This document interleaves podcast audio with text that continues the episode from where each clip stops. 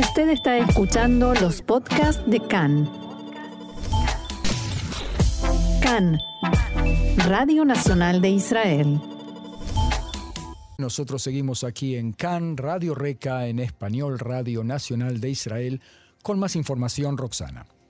Así es, y vamos a hablar ahora de la crisis entre Israel y Rusia por las medidas que las autoridades en Moscú quieren tomar contra la actividad de la Sojnut, la agencia judía para Israel. Lo comentábamos ayer, lo anunciábamos ayer, el primer ministro Yair Lapid convocó una reunión especial y de emergencia para tratar el tema y Khan pudo saber que en ese contexto Lapid dio instrucciones al Ministerio de Relaciones Exteriores para que allí diseñen una serie de medidas que Israel podría tomar si Rusia realmente concreta su amenaza y prohíbe la actividad de la agencia judía, la decreta ilegal.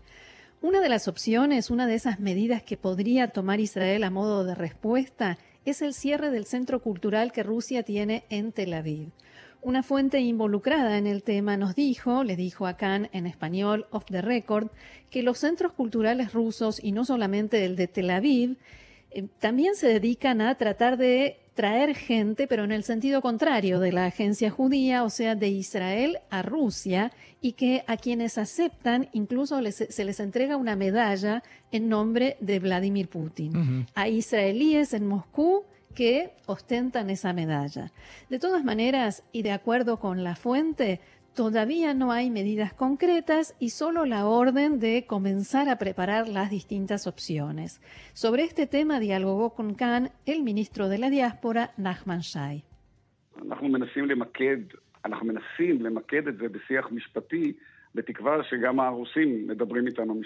Eh, Nosotros intentamos centrar el tema en un diálogo eh, jurídico con la esperanza de que también los rusos estén hablando con nosotros en el ámbito judicial. Yo pienso que es más amplio. Al parecer Rusia tiene reclamos contra nosotros. Nosotros queremos evaluar esto y tenerlo lo más claro que sea posible. Esta semana habrá una audiencia en la justicia y los juristas decidirán si la discusión se puede basar en qué está permitido y en qué está prohibido para las organizaciones no gubernamentales y la SOGNUT es una organización no gubernamental. ¿Y qué hace Israel al respecto? היא מנהלת שיח משפטי, היא מערערת על ההחלטה הזאת, היא שולחת לשם קבוצה של משפטנים.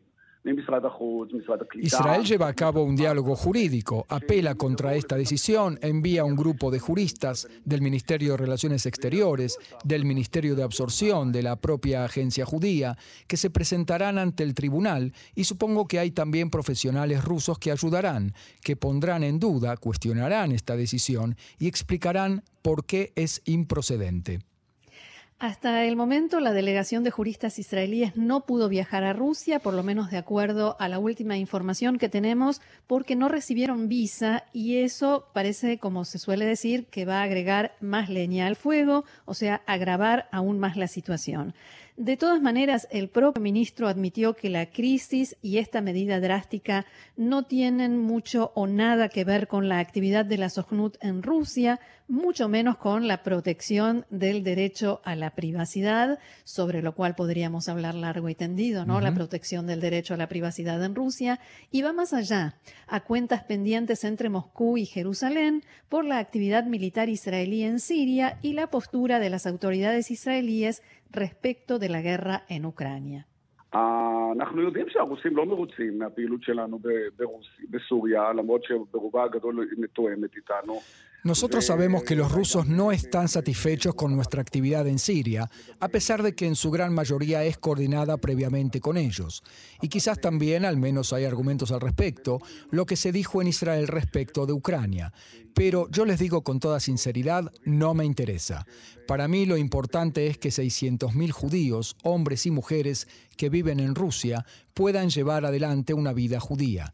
Quiero recordarles que esto es un compromiso del Estado de Israel, es una de sus leyes fundamentales.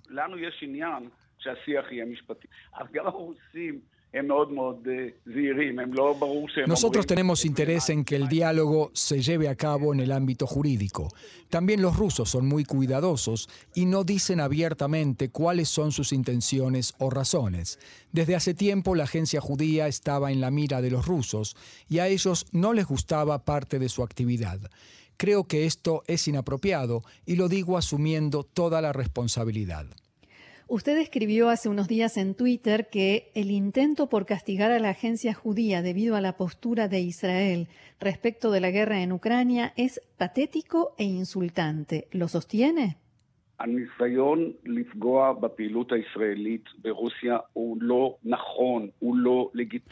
El intento de perjudicar la actividad israelí en Rusia no es correcto, no es legítimo, no tiene ningún motivo. Nosotros tenemos derecho a tener vínculos con la comunidad judía.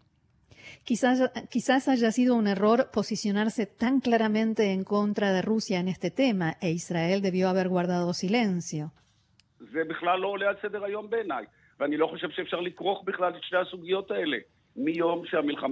Eso no está siquiera en el orden del día. Creo que no se puede mezclar estos dos temas. Desde el día en que comenzó la guerra, y lo dije en más de una ocasión, y la visita que hice a la frontera con Polonia me convenció aún más, afirmé que Israel debe expresar en la forma más clara que se opone al ataque ruso contra Ucrania. El ministro Shai admitió que al principio de la guerra sí tuvimos cuidado de no enfurecer a los rusos en sus palabras, quizás pensando más en las consecuencias que tendría para la libertad de movimiento de Israel en Siria. Y la agencia judía, explicó, está en medio de esa situación y se ha convertido en blanco de las autoridades rusas.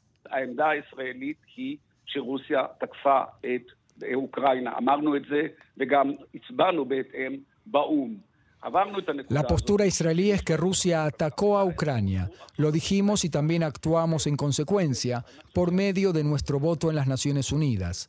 Ya hemos superado esa etapa, creo que nadie puede discrepar con esto. Se habla de la guerra en tiempo pasado, pero hay que usar el tiempo presente. Esta guerra está lejos de terminar y este mismo fin de semana atacaron Odessa, de donde debían salir los envíos de granos. En este sentido, el ministro Nachman Shai se refería al ataque ruso de este fin de semana contra el puerto ucraniano de Odessa, en el Mar Negro, un día después de que Rusia y Ucrania alcanzaran un acuerdo para exportar grano ucraniano y paliar la escasez de cereales en todo el mundo. El secretario general de la ONU, Antonio Guterres, condenó de forma inequívoca los ataques rusos y el secretario de Estado norteamericano, Anthony Blinken, denunció que el ataque contra Odessa plantea serias dudas sobre el compromiso de Rusia con el acuerdo. En un comunicado, Blinken aseguró que el Kremlin sigue mostrando desprecio a la seguridad de millones de civiles mientras perpetúa su asalto a Ucrania, al tiempo que priva a ese país de su vitalidad económica y al mundo de su suministro alimentario. También la Unión Europea condenó el ataque ruso a Odessa por medio de su alto representante para Asuntos Exteriores, Josep Borrell, quien subrayó que esa acción vuelve a demostrar el desprecio total de Rusia por el derecho y los compromisos internacionales.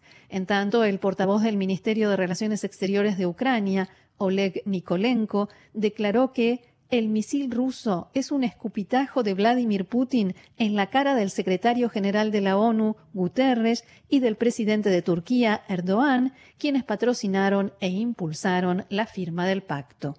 El presidente de Ucrania, Volodymyr Zelensky, dijo en un video anoche que el ataque de, en Odessa acabó con las posibilidades de éxito de los contactos entre Rusia y Ucrania. Según Zelensky, incluso los ocupantes rusos admiten que su país ganará la guerra al final. Subrayó que este tipo de dichos fueron escuchados por habitantes de su país de boca de allegados en Rusia. Zelensky afirmó que el ataque a Odessa demuestra solo una cosa, da igual lo que Rusia prometa, siempre encontrará una manera de no cumplirlo. Rusia se defendió diciendo que sus misiles destruyeron únicamente infraestructura militar ucraniana. El portavoz del Ministerio de Defensa de Rusia, Igor Kunashenkov, dijo que en Odessa fueron atacados un buque de guerra ucraniano y un depósito de misiles Arpón antibarcos que Estados Unidos suministró a Ucrania. El gobierno en Moscú también comunicó que ya levantó el bloqueo a los puertos ucranianos en virtud del acuerdo alcanzado con Ucrania. El anuncio lo hizo el ministro de Relaciones Exteriores ruso, Sergei Lavrov, desde El Cairo, donde ha comenzado una gira por varios países africanos, donde busca sacar a Rusia del aislamiento internacional que le ha generado la guerra. Allí también aprovechó para culpar de la crisis alimentaria mundial a las sanciones de Occidente contra Moscú. Lavrov dijo que Rusia apoyó la iniciativa de la ONU y efectivamente levantó el bloqueo a los puertos ucranianos, mientras que la otra parte de la iniciativa es levantar el cerco a las exportaciones del trigo ruso, en sus palabras. No obstante, reiteró que para abrir una vía segura para la salida de los granos almacenados en Ucrania, uno de los mayores proveedores de, cereales del mundo, este país debe antes retirar las minas que ha desplegado en sus puertos a raíz de la invasión rusa de su territorio. Lavrov también dijo en el Cairo que garantiza que su país venderá trigo a Egipto, ello a raíz del temor de que no sea implementado el acuerdo firmado entre Rusia y Ucrania. De todas maneras, y como lo dijo el ministro israelí Nachman Shai, la invasión rusa a Ucrania y la guerra, que cumple hoy cinco meses, es tiempo presente. Contra, todo pronóstico, la invasión que nadie creía que Rusia llevaría a cabo se ha convertido en una guerra de desgaste y por el momento no hay ningún vencedor.